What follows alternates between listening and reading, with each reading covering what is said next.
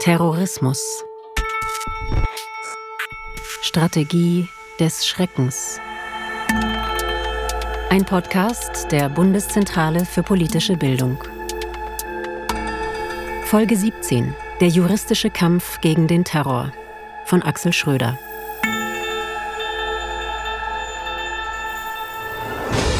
Ich verhafte Sie wegen des zukünftigen Mordes an Sarah Marks. Legt ihm ein Set an.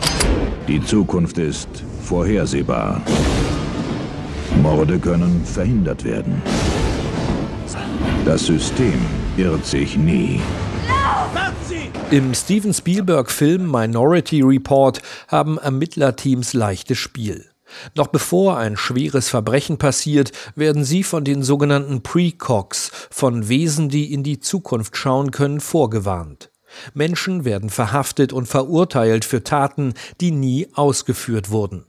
Spielberg zeigt auch die Missbrauchsmöglichkeiten der Science-Fiction-Technologie und am Ende kämpft seine Hauptfigur tapfer und allein gegen die schöne neue Technik, die die Bösewichte für ihre Zwecke missbrauchen. Hellsichtige Wesen können den deutschen Strafverfolgungsbehörden nicht helfen, schwere Verbrechen wie Morde oder Terroranschläge zu verhindern. Aber auch sie haben lange im Vorfeld von Straftaten die Möglichkeit, tätig zu werden, Menschen und Gruppen auszuforschen, die schwere Verbrechen planen. Im deutschen Strafgesetzbuch gibt es eine ganze Reihe von Paragraphen, die geschaffen wurden, um terroristische Bedrohung zu erkennen und zu verfolgen, noch bevor es zu Anschlägen kommt. Welche Möglichkeiten die Bundesanwaltschaft im Zusammenspiel mit Polizei und Nachrichtendienst dafür haben und wie sie im Laufe der Jahrzehnte immer weiter ausgebaut wurden, darum geht es in diesem Podcast. Aber auch um die Kritik an den Werkzeugen, die den Ermittlern zur Verfügung stehen. Mein Name ist Axel Schröder. Ich bin freier Radiojournalist und arbeite als Hamburg-Korrespondent für den Deutschlandfunk, für Deutschlandfunk Kultur und Deutschlandfunk Nova. Das deutsche Strafgesetzbuch listet über 300 Paragraphen auf, aufgeteilt auf 30 Abschnitte. Sie legen fest, welche Taten hierzulande strafbar sind und mit welchen Strafen Täterinnen oder Täter zu rechnen haben. Im Laufe der Jahre wurden einige Paragraphen gestrichen, andere wurden verschärft oder ganz neu geschaffen. Ende der 1970er Jahre wurde der Antiterrorparagraph 129a eingeführt. Jens Puschke ist Professor für Strafrecht, Strafprozessrecht, Kriminologie und Medizinstrafrecht an der Philipps-Universität in Marburg. Die Einführung des Paragraph 129a, sagt er, war eine Reaktion des Staates auf den Terrorismus von Gruppen wie der Rote Armee-Fraktion oder der Bewegung 2. Juni wie im Allgemeinen alle terroristischen Straftatbestände ist auch Paragraph 129a letztendlich anders bezogen ins deutsche Strafgesetzbuch eingeführt worden und 129a wurde eingeführt im Zusammenhang mit dem RAF-Terrorismus und so begann es im Grunde im deutschen Strafgesetzbuch so richtig mit dem Paragraph 129a der Bildung einer terroristischen Vereinigung. Für die Mitglieder der RAF war die Bundesrepublik ein postfaschistischer Staat, gegen den man kämpfen musste. Schon Anfang der 1970er Jahre fahndete die deutsche Polizei nach 50 RAF-Mitgliedern. Die leben damals im Untergrund, ständig auf der Flucht, verüben Sprengstoffanschläge auf deutsche Militärstützpunkte der USA und überfallen Banken. Zu den ersten Opfern der RAF werden US-Soldaten und Polizisten. 1975 erschießen die Terroristen zwei Angehörige der deutschen Botschaft in Stockholm und nehmen zwölf Geiseln. Ihre Forderung 26 RAF-Mitglieder sollen freigelassen werden. Schon damals stand mit dem Paragraph 129 der Bildung einer kriminellen Vereinigung zwar ein Instrument bereit, um gegen terroristische Vereinigungen vorzugehen, aber die Bestimmungen dieses Paragraph 129, die Möglichkeiten, die er Strafverfolgungsbehörden bietet, diese Möglichkeiten reichten in den Augen von Regierung und Bundestag nicht aus, um dem linksextremistischen Terror etwas entgegenzusetzen.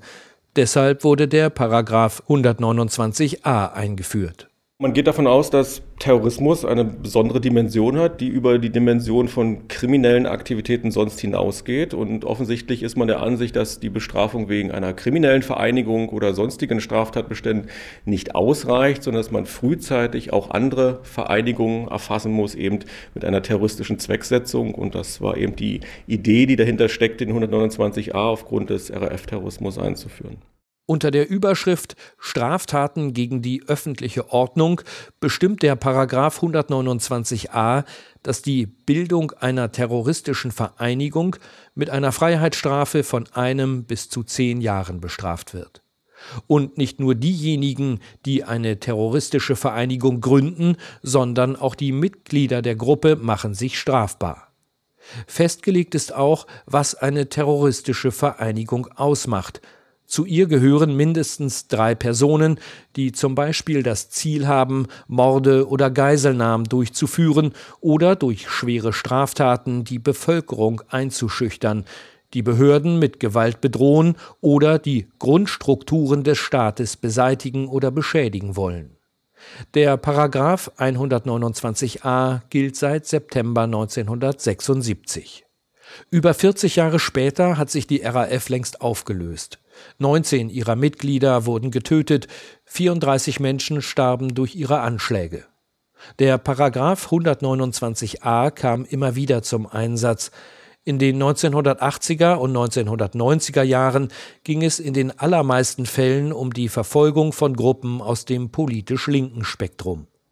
Um die Verfolgung der sogenannten revolutionären Zellen, der Herausgeber der linksextremen Zeitschrift Radikal oder der Göttinger Gruppe Antifa M.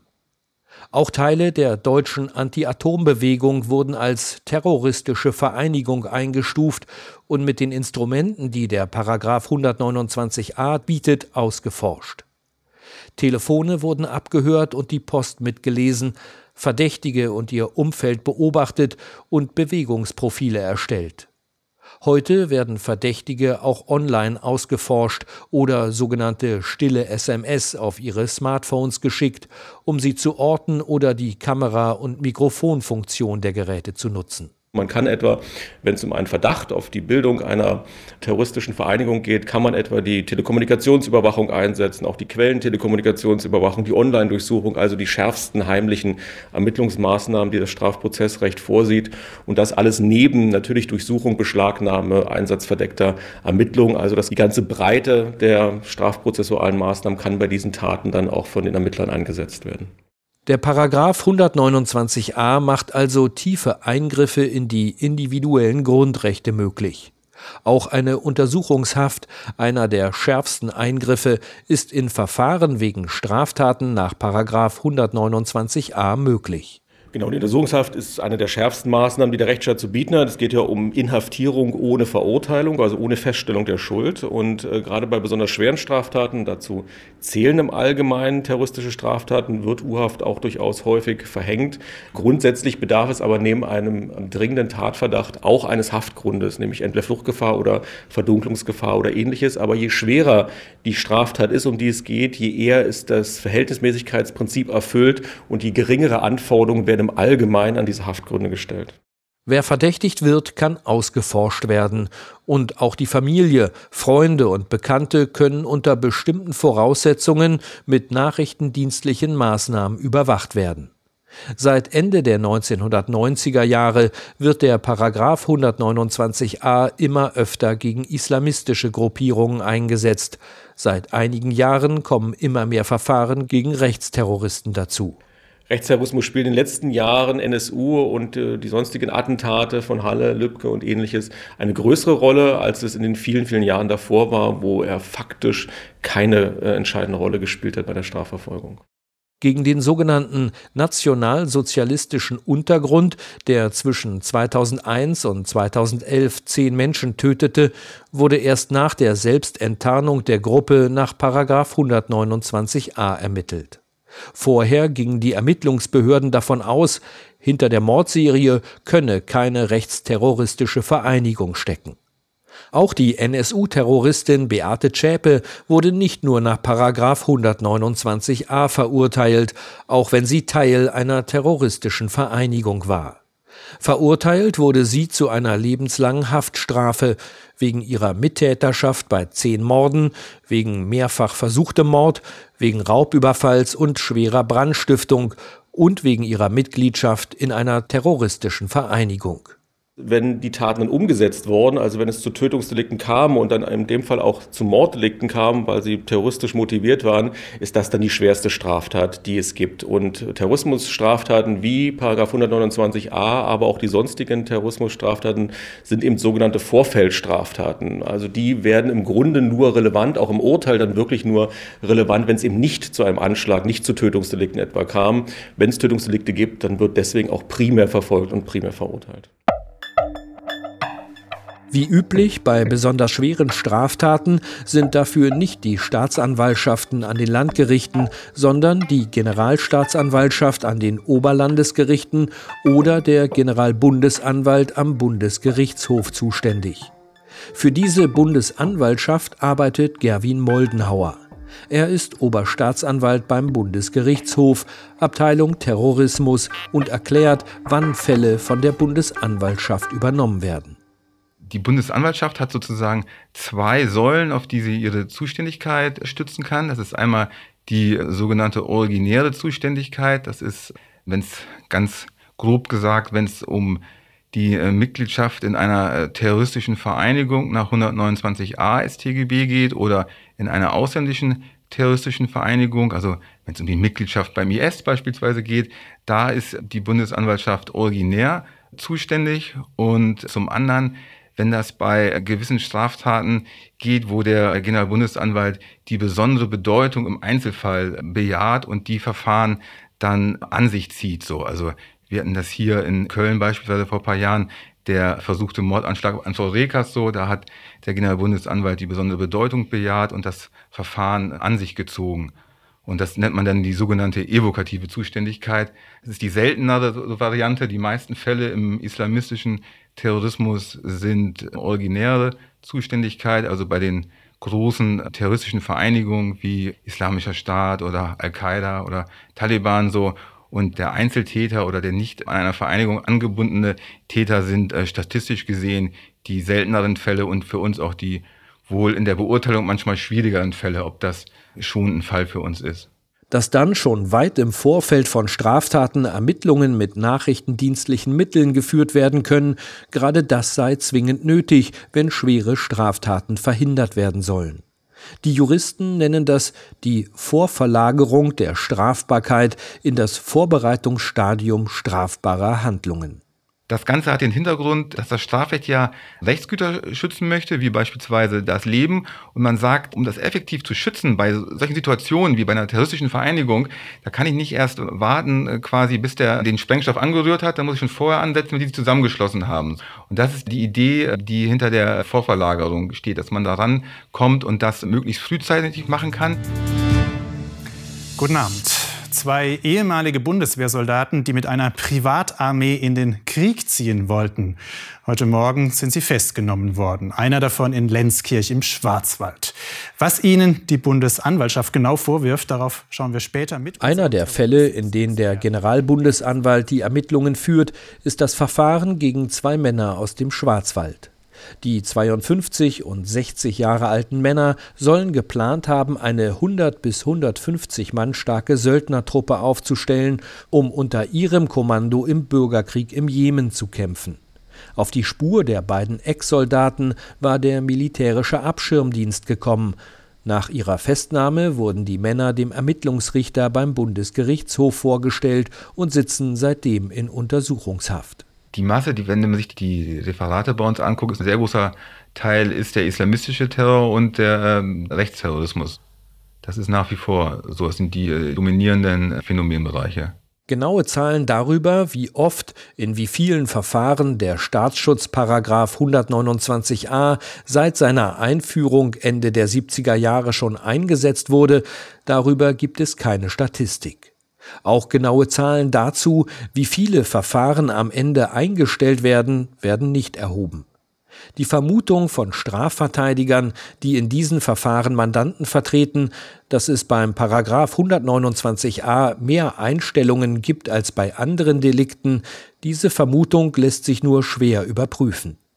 Für das Jahr 2019 gibt es aber Zahlen. Die linken Fraktion im Deutschen Bundestag hatte in einer kleinen Anfrage wissen wollen, auf welche Bereiche, auf linke, rechte oder auf islamistische Gruppen sich die Verfahren verteilen. Danach wurden 2019 vier Paragraph 129a Verfahren gegen politisch motivierte Kriminalität von links eingeleitet. In 16 Fällen ging es um rechtsterroristische Vereinigungen unter anderem gegen die Mitglieder der rechtsextremen Old School Society und gegen die sogenannte Gruppe S. Zwölf Mitglieder dieser Gruppe S stehen mittlerweile vor Gericht. In der Pressemitteilung der Generalbundesanwaltschaft heißt es dazu die Gründungsmitglieder zielten darauf ab, mit ihrer Vereinigung die Staats- und Gesellschaftsordnung der Bundesrepublik Deutschland zu erschüttern und letztlich zu überwinden. Zu diesem Zweck sollten durch Angriffe auf Moscheen und die Tötung oder Verletzung einer möglichst großen Anzahl dort anwesender muslimischer Gläubiger bürgerkriegsähnliche Zustände herbeigeführt werden. Es wurde auch erwogen, gewaltsam gegen politisch Andersdenkende vorzugehen. Bereits zum damaligen Zeitpunkt führte Werner S. eine scharfe Pistole mit sich, mit der er am Ort des Treffens auch Schießübungen durchführte. Immer mehr Verfahren führen die Bundesanwaltschaft oder die Oberlandesgerichte auch gegen Menschen, die in Deutschland leben und sich hier nichts zu Schulden kommen lassen, die aber Organisationen unterstützen, die in anderen Ländern als terroristisch gelten. Und auch wenn der sogenannte Islamische Staat mittlerweile die allermeisten seiner Gebiete verloren hat, werden immer noch Verfahren gegen Menschen geführt, die die Terrorgruppe unterstützt haben, die entweder aus Deutschland ausgereist sind, um den Kampf der Terroristen zu unterstützen, oder nur den Versuch gemacht haben, das Land zu verlassen, um sich ihnen anzuschließen. Um für diese Fälle eine Rechtsgrundlage zu haben, wurde das deutsche Strafgesetzbuch um mehrere Straftatbestände ergänzt. Nach dem 11. September neu hinzugekommen ist der Paragraph 129b. Er ist das Pendant zum 129a, der Bildung einer terroristischen Vereinigung, Allerdings erweitert der Paragraph 129b die Strafbarkeit um die Unterstützung einer kriminellen und terroristischen Vereinigung im Ausland. Gegen die drei Frauen, die im Oktober 2021 von der Bundespolizei aus einem kurdischen Lager nach Deutschland begleitet wurden, ermittelte die Bundesanwaltschaft unter anderem wegen einem Verstoß gegen diesen Paragraph 129b. Sie sollen schon vor Jahren in das einstige IS-Gebiet gereist sein und die Terrororganisation unterstützt haben. Die Strafverfolgungsbehörden stellt der Paragraph 129b vor besondere Herausforderungen. Vor allem dann, wenn die Taten, denen sie nachgehen, in Bürgerkriegsgebieten begangen worden sind, in Regionen und Ländern, mit denen es keine Rechtshilfeabkommen gibt. Immer dann, sagt Oberstaatsanwalt Gerwin Moldenhauer, ist die Ermittlungsarbeit besonders schwierig. Im Zusammenhang mit dem Bürgerkrieg in Syrien ist, dass man natürlich da quasi in einem Raum ermittelt, wo es keine Rechtshilfe gibt und wo man ja äh, quasi auf dem Kriegsfeld ermittelt. So man, man spricht dann auch manchmal von dieser, von dieser Battlefield Evidence und das ist für unsere Strafprozessordnung, die ja genauso gilt, als wenn ich jetzt in Deutschland vor Ort irgendeinen Bankraub oder einen Mord aufkläre, gilt dieselbe Strafprozessordnung, also dieselben Anforderungen bei Gericht. Und da ist das natürlich anders, als wenn ich hier beispielsweise Zeugen habe, die ich vor Ort befragen kann, wenn ich hier eine Videoüberwachung habe, eine Videoüberwachungskamera habe oder solche Beweismittel, die die Tataufklärung wesentlich einfacher machen, habe ich da das manchmal nicht oder nur sehr schwierig. Muss viel mit Zeugen beweisen, mit anderen Rückkehrenden arbeiten so und äh, wir wissen, dass der Zeugenbeweis häufig ein sehr, äh, sehr schwieriges Beweismittel ist.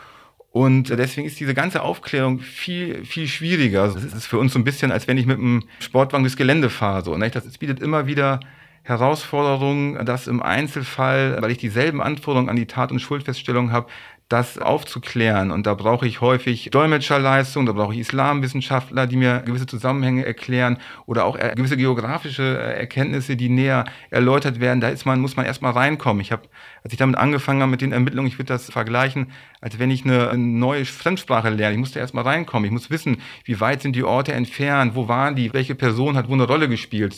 Und das ist halt eine ganz andere Herausforderung, als wenn man jetzt, sage ich mal, die, die in Anführungszeichen Standardverfahren in Deutschland hat.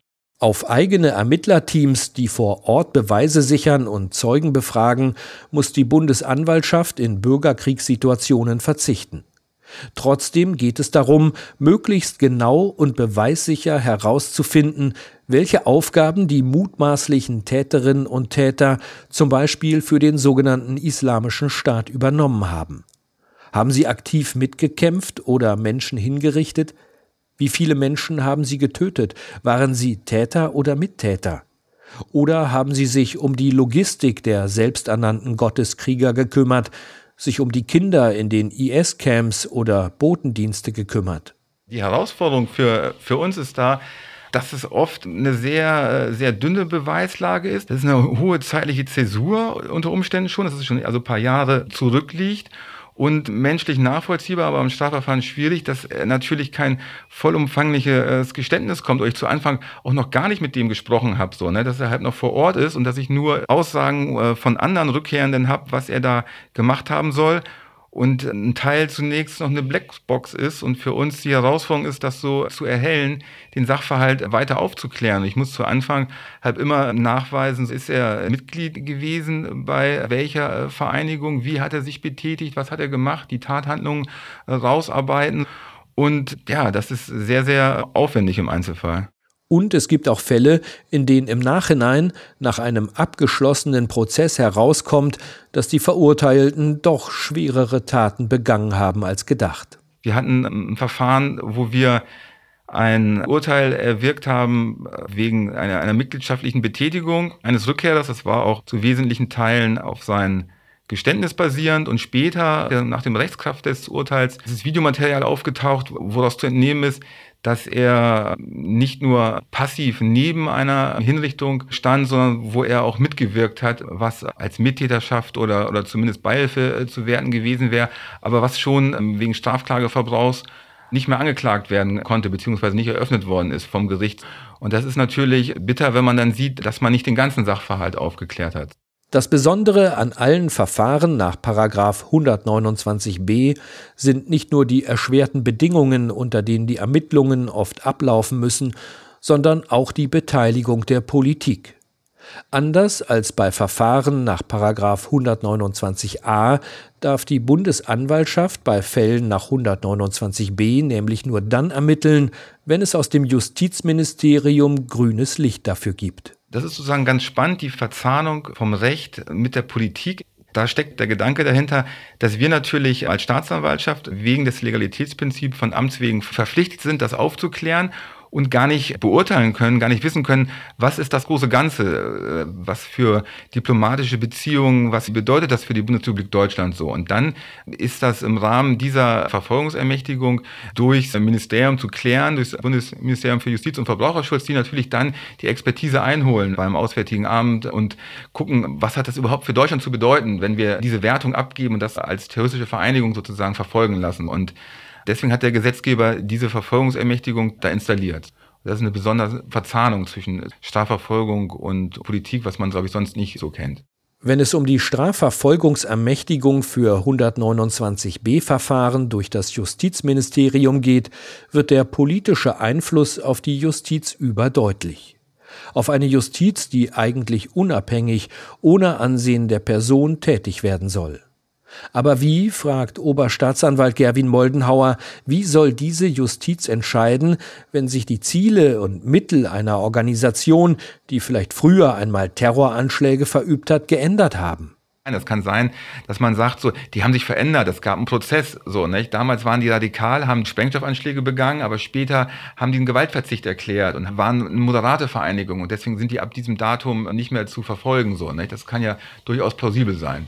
Also das kann sehr plausibel sein, dass es diese Gründe dafür gibt, dass man das abstuft, dass man sagt, wir wollen nur die, die Obersten davon haben, weil die kleineren, in Anführungszeichen, die Unterstützer oder so, das ist gar nicht strafwürdig, weil das Unrecht, was die auf sich geladen haben, so gering ist so, nicht? Und deswegen äh, verfolgen wir das nicht so. Und deswegen könnte man die Verfolgungsermächtigung beschränken auf Mitglieder oder auf einen bestimmten Zeitraum. Trotz vieler erfolgreich abgeschlossener Verfahren gibt es an dem Instrumentarium, mit dem in Deutschland Terrorismus bekämpft werden soll, schon seit Jahrzehnten auch Kritik. Schon als Ende der 1970er Jahre der Paragraph 129a in Kraft trat, warnten Juristinnen und Juristen davor, dass damit eine fast grenzenlose Überwachung auch Unschuldiger möglich werden könnte dass dadurch auch soziale Bewegungen, die auf Ungerechtigkeiten hinweisen, die fortschrittliche Ideen formulieren und Missstände abstellen wollen, kriminalisiert und mundtot gemacht werden können. Tatsächlich mussten sich Menschen in Strafverfahren nach 129a dafür verantworten, wenn sie sich für bessere Haftbedingungen für verurteilte RAF-Mitglieder einsetzten, nach der bis 2002 geltenden Fassung des Paragraphen 129a StGB und der Rechtsprechung hierzu konnten sie sich schuldig machen, wenn sie auf diese Weise eine terroristische Vereinigung unterstützten. Auch die deutsche Anti-Atomkraftbewegung wurde mit allen Mitteln, die der Paragraph 129a bietet, ausgeforscht. Zu spüren bekam das Rebecca Harms, die für die Grünen im Niedersächsischen Landtag und im EU-Parlament Politik gemacht hat. Sie hatte den Protest gegen ein Atommülllager im niedersächsischen Gorleben seit Ende der 1970er Jahre mitorganisiert und hat erst spät erfahren, welches Ausmaß die nachrichtendienstlichen Ermittlungen gegen den Widerstand im Wendland wirklich hatten. Ich habe viele Jahre nachdem ich angefangen hatte, hier zu arbeiten und die Bürgerinitiative gegründet hatte, als ich schon Landtagsabgeordnete war, eines Tages einen Brief vom Generalbundesanwalt bekommen, in dem mir mitgeteilt wurde, dass das äh, Verfahren gegen mich wegen Anführung einer terroristischen Vereinigung eingestellt worden sei und dass ich Akteneinsicht nehmen könnte. Ich bin aus allen Wolken gefallen. Natürlich wusste ich, dass wir überwacht wurden, aber welche Verfahren gegen uns liefen, das wusste ich nicht. Das habe ich dann erst erfahren, als ich diese Akteneinsicht beantragt habe. Und es war wirklich schockierend, nach allem, was man in den 90er Jahren schon wusste, nochmal zu sehen, wie tief die Überwachung in mein privates Leben und das private Leben von Freunden, Bekannten und Familie eingegriffen hatte und was alles beobachtet worden war, mit welcher Intensität und welche aberwitzigen Schlüsse im Rahmen dieses Denkens, ja, dass wir hier Terror organisieren würden, welche aberwitzigen Schlüsse daraus dann gezogen worden sind.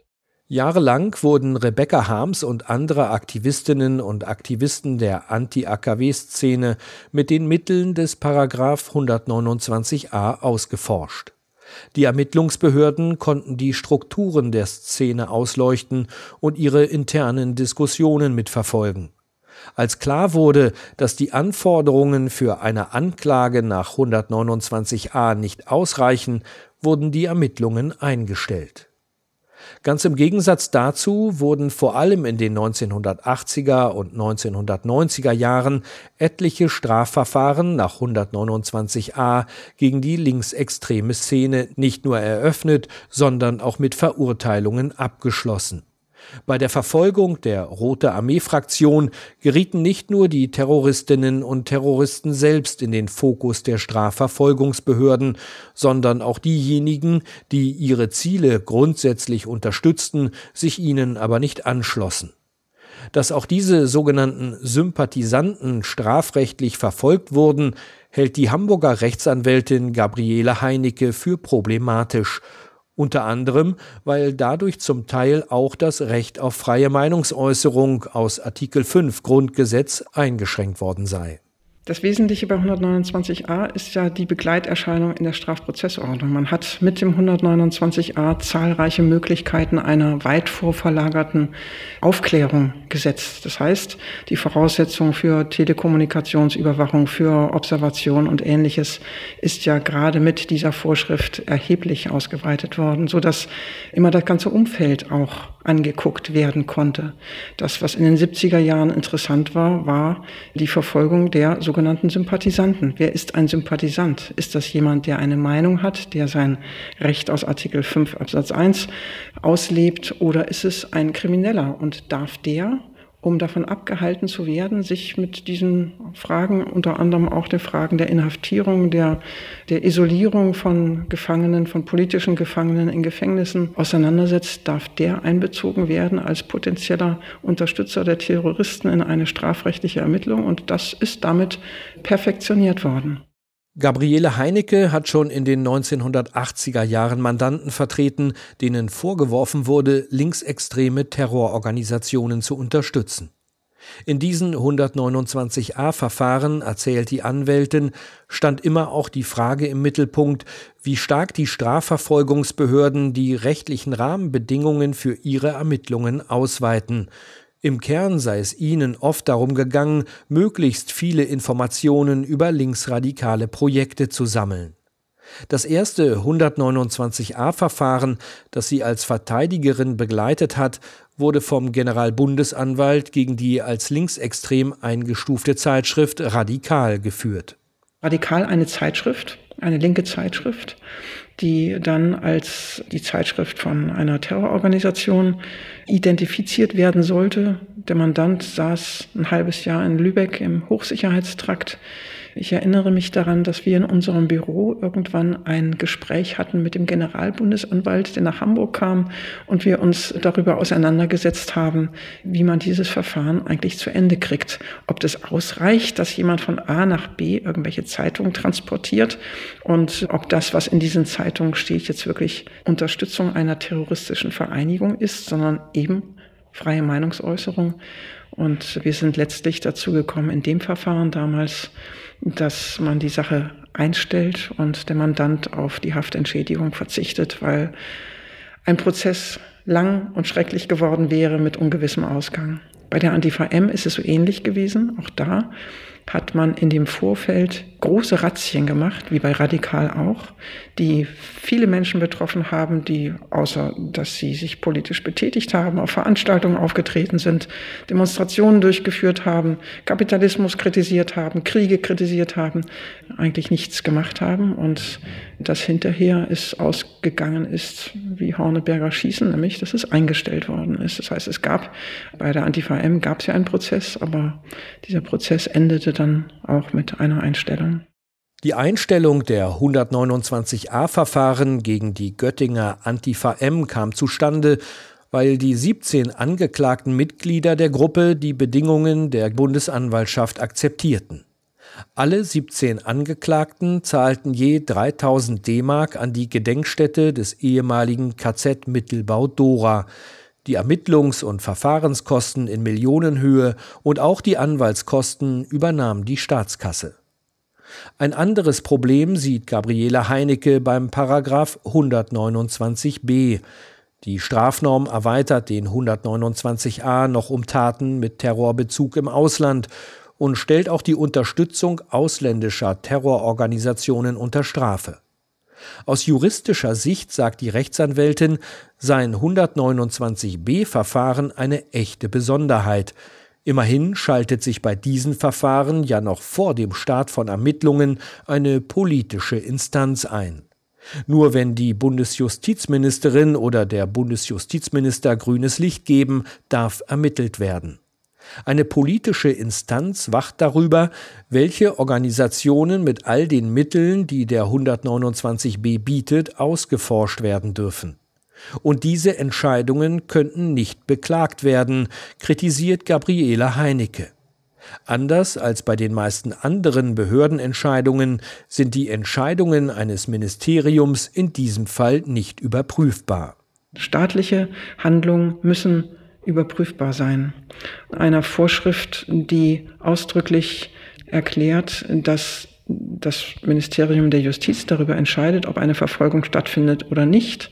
Und die Rechtsprechung sagt, ihr könnt es aber nicht angreifen, kann schon keine richtige Richtung haben, weil die Grundlagen nicht diskutiert sind, die Grundlagen rechtlich nicht vor Gericht diskutiert sind. Aus welchem Motiv wird denn nach 129b die Verfolgungsermächtigung erteilt? Am Ende, so hat es auch Gerwin Moldenhauer, der Oberstaatsanwalt bei der Bundesanwaltschaft, erklärt, am Ende spielen politische, außenpolitische Abwägungen die entscheidende Rolle, wenn es darum geht, welche Auslandsorganisationen als terroristische und welche als emanzipatorische Bewegungen angesehen werden. Und oft genug werden bei diesen Abwägungen dann auch Einschätzungen von ausländischen Regierungen übernommen, sagt Gabriele Heinecke.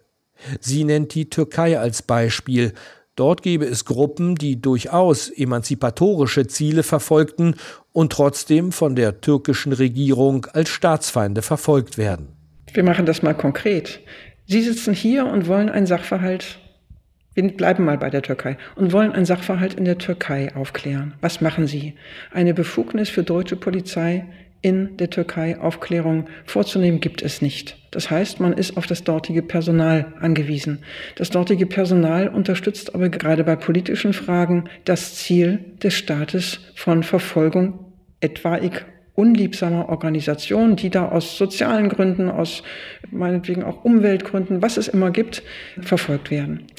Konkret in diesen Fällen ist es so, dass es eine Verbindung zwischen den Geheimdiensten gibt, zwischen dem BND und der dortigen Geheimdienstorganisation, dem MIT, auch anderen Geheimdiensten, zwischen dem BKA, die einen Brückenkopf jeweils in den anderen Ländern haben, und zwischen den Personen, die im BKA die Aufgabe haben, von hier aus durch Lesen von Zeitungen oder von Auswerten von Internet Verlautbarungen nachzuvollziehen, die darauf hinweisen könnten, dass die Organisation, die man hier als ausländische Organisation verfolgen will, dass die dort terroristisch ist.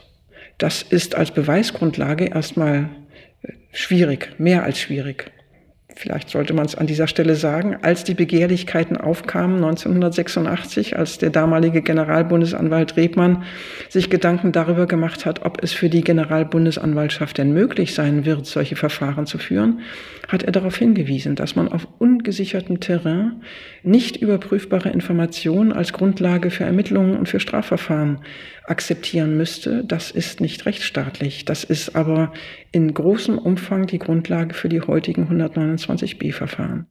Welchen Stellenwert haben zum Beispiel die Geheimdienstberichte anderer Staaten? Welche Gruppen haben sie im Visier? Während die russische Regierung die Demokratiebewegung im Land verfolgt, sind diese Organisationen in Deutschland leuchtende Vorbilder im Kampf für mehr Rechtsstaatlichkeit und die Wahrung der Menschenrechte in Russland. Neben dem 129a und b kritisieren Juristen noch andere Paragraphen des deutschen Strafgesetzbuchs, die Paragraphen 89a, b und c und 91. Diese Paragraphen beziehen sich nicht mehr auf eine terroristische Vereinigung, sondern auf Einzeltäter. Schon die Terrororganisation Al-Qaida hatte ihre Kämpfer dazu aufgerufen, in voneinander unabhängigen Zellen zu operieren, um den Sicherheitsbehörden die Suche nach ihnen schwerer zu machen. 2015, nach dem Erstarken des sogenannten Islamischen Staats, stimmte die Mehrheit der schwarz-roten Koalition für eine Verschärfung der Antiterrorgesetze. Auch unter dem Eindruck der Anschläge von Madrid und London gab es dann weitere Erweiterungen im deutschen Strafgesetz. Und da kamen dann Straftatbestände hinzu, die auch den ja, sogenannten Einzeltäter erfassen sollen. Da geht es um Vorbereitungstatbestände. Also gemäß Paragraph 89a etwa, wenn eine einzelne, eine einzelne Person, ein einzelner Täter sich bestimmte Produkte besorgt, um damit später einen Anschlag zu begehen, etwa um sie für den Bau einer Bombe zu verwenden. Oder wenn eine einzelne Person an die deutsche deutsch-französische Grenze fährt, um sich im Ausland, vielleicht in einem sogenannten Terrorcamp, ausbilden zu lassen für einen terroristischen Anschlag. All das sind schon Verhaltensweisen, die strafbar sein können. Dazu kommt etwa gemäß 89c die sogenannte Terrorismusfinanzierung. Da geht es um ein Verhalten wie etwa das Sammeln von Vermögenswerten, das Sammeln von Geld in der Absicht, damit einen späteren terroristischen Anschlag zu unterstützen. Das sind alles Straftatbestände, die jetzt in der neueren Zeit ins Strafgesetzbuch eingefügt worden sind und die in den letzten Jahren auch in der Rechtsprechung durchaus einiges an Bedeutung erfahren haben. Eine Gefängnisstrafe von grundsätzlich mindestens sechs Monaten, aber bis zu zehn Jahren drohen Menschen, die, so heißt es im Strafgesetzbuch, Vermögenswerte sammeln und damit am Ende eine terroristische Vereinigung unterstützen wollen. Das bedeutet, Geld zu sammeln kann strafbar sein. Auf diese Weise werden objektiv neutrale Handlungen kriminalisiert, kritisiert der Marburger Strafrechtsprofessor Jens Puschke. Jemand, der monatlich 100 Euro zurücklegt, auf ein Sparbuch in eine Tasche packt, kann sich wegen Terrorismusfinanzierung strafbar machen, nach Ansicht des BGH, wenn er das tut, um damit dann einen terroristischen Anschlag später zu unterstützen, zu fördern oder selbst zu begehen. Und es kommt noch hinzu, dass in neuerer Rechtsprechung auch der Paragraph 89c die Terrorismusfinanzierung so vom Bundesgerichtshof interpretiert wird, dass auch etwa Streichhölzer, Nägel und ähnliches als Vermögenswerte wahrgenommen werden für die Terrorismusfinanzierung. Dass also, wenn man diese sammelt, aufbewahrt, dass das dann vielleicht nicht nur eine Vorbereitung einer schweren staatsgefährdenden Gewalttat ist, sondern möglicherweise auch als Terrorismusfinanzierung strafbar sein kann. Also ich finde eine problematische Rechtsprechung, die auch vom Zweck dieser Idee der Terrorismusfinanzierung komplett weggeht. Also muss man ehrlich sagen. Also das finde ich sind schwierige Entscheidungen des BGH. Taten, die gar nicht strafbar sind, können über den Paragraph 89c so zur Überwachung von Menschen führen, die sich nichts zu Schulden haben kommen lassen. Wenn man natürlich nach außen hin eher neutrale Handlung hat, dann aber ermitteln muss, um rauszufinden, oder ermitteln sollte, um rauszufinden, ob diese Tatplanung dahinter steht. Und das macht wirklich den Zugriff schwierig und macht den Zugriff auch in gewisser Weise willkürlich im weiteren Sinne, weil man natürlich eingangs nicht zwingend weiß, was sind die Pläne dahinter. Man muss also zunächst ermitteln, man muss den Tatverdacht schon mal bejahen, um dann Ermittlungen vornehmen zu können. Und dadurch besteht natürlich das Risiko, dass auch unschuldige Personen, Personen, die in keiner Weise so eine solche Planung vornehmen, nur weil sie etwa sich in einem solchen Umfeld, einem islamistischen Umfeld vielleicht im weiteren Sinne bewegen, in den Fokus der Strafverfolgungsbehörden geraten. Und das ist aus einer rechtsstaatlichen Perspektive durchaus schwierig, weil ja nicht nur die Verurteilung problematisch ist, wenn man halt wegen einer terroristischen Tat verurteilt, sondern weil schon die Strafverfolgung halt mit enormen Eingriffen einhergehen kann, sei es heimliche Überwachung, sei es Untersuchungshaft, sei es Durchsuchung, sei es Beschlagnahme.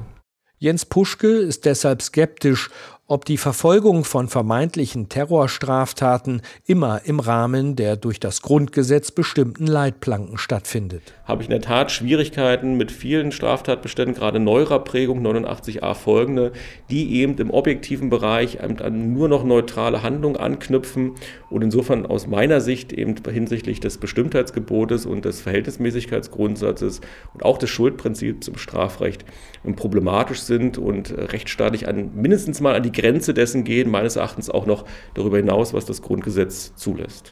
Bisher wurden die von Jens Puschke genannten Paragraphen 89 a bis c vom Bundesgerichtshof nicht für verfassungswidrig gehalten. Ob der Paragraph 129a, der schon seit 45 Jahren gilt und immer wieder bei der Strafverfolgung zum Einsatz kommt, ob dieser Paragraph überhaupt nötig ist, um schwere terroristische Verbrechen zu bekämpfen, Daran zweifelt die Hamburger Rechtsanwältin Gabriele Heinecke. Ich glaube, dass es eine grundsätzliche Frage ist, was man Demokratie zumuten will im strafrechtlichen Bereich. Und ich bin auch der festen Überzeugung, dass die vor 129a vorhandenen Möglichkeiten der Ermittlung ausgereicht haben, um auch gegen Terrorismusverdacht vorzugehen. Also die wesentliche Frage ist ja, wie weit darf man eingreifen unter Beachtung der Unschuldsvermutung? Es ist ja nicht so, dass man vorher weiß, dass jemand Terrorist ist oder wird, sondern es ist ein Verdacht. Und wenn der einfache Verdacht schon dazu führt, dass jemand lange Zeit observiert werden darf, abgehört werden darf, dann ist das ein grundsätzliches Problem, weil es für die Betroffenen, aber auch für die, die sich politisch bewegen, immer die Frage ist, bin ich jetzt noch frei oder bin ich jetzt nicht mehr frei? Wenn Einzelpersonen oder Gruppen Morde, Anschläge oder Entführungen planen würden, könnten diese Straftaten auch ohne die Paragraphen 129a und b verfolgt werden, sagt Gabriele Heinecke. Die Welt sei durch diese beiden Paragraphen jedenfalls nicht besser geworden. Ganz ähnlich sieht es auch der Marburger Strafrechtsprofessor Jens Puschke. Natürlich kann das Strafrecht genauso wie das Polizeirecht terroristische Anschläge nicht verhindern, kann auch nicht verhindern, dass es Vorbereitungshandlungen in diesem Bereich gibt. Insofern kommt man schnell in so eine Spirale, dass der Staat Sicherheit verspricht, die rechtlichen Maßnahmen dafür, sei es Strafrecht, sei es strafprozessuale Ermittlungsmaßnahmen, sei es Polizeirecht, permanent erweitert, es dennoch zu irgendwelchen Straftaten und Anschlägen kommt, der Ruf nach weiteren Erweiterungen und Verschärfungen da ist und man immer in eine solche Spirale gerät, dass diese rechtlichen Möglichkeiten des Staates zunehmend erweitert werden bis an die Grenzen des verfassungsrechtlich Erträglichen. Gerwin Moldenhauer, Oberstaatsanwalt bei der Bundesanwaltschaft, ist sich sicher, die Paragraphen 129a und b sind wichtige Instrumente im Kampf gegen in- und ausländischen Terrorismus. Und sie dienten eben nicht nur der Ausforschung von widerständischen Strukturen von politisch missliebigen Aktivistinnen und Aktivisten. Gut, das ist, äh, das ist immer dieser Einwand, man hat den 129a nur gemacht, um den Fuß in die Tür zu bekommen. Da kann man jetzt ketzerisch sagen, die Urteilsstatistik, also es sind ja, da gehen ja auch Urteile wegen 129a, so, also so, so ganz falsch kann es nicht sein. Also man klärt es ja auf. Man müsste gar nicht die gesetzlichen Regelungen der Einstellung und so weiter haben, ne, wenn man immer davon ausgehen würde, dass man gleich den richtigen hat. Also das kann ich äh, nicht so teilen, so dass man das jetzt nur, also das macht ja gar keinen Sinn von den Ressourcen, dass ich mir jetzt nur irgendwas angucke, um mir die, die, die Daten zu häufen oder ich versuche ja die eine, eine Straftat aufzuklären und manchmal reicht das, manchmal reicht das nicht, so, nicht? Aber das hat nichts mit der Norm so, sozusagen an, an sich zu tun, das hat man bei anderen Normen ja auch. Nur, dass ich da etwas früher ansetzen kann, aber die Verurteilungen sprechen da ja auch für sich, also dass die Maßnahmen sozusagen Erfolg gehabt haben, wenn man das so will.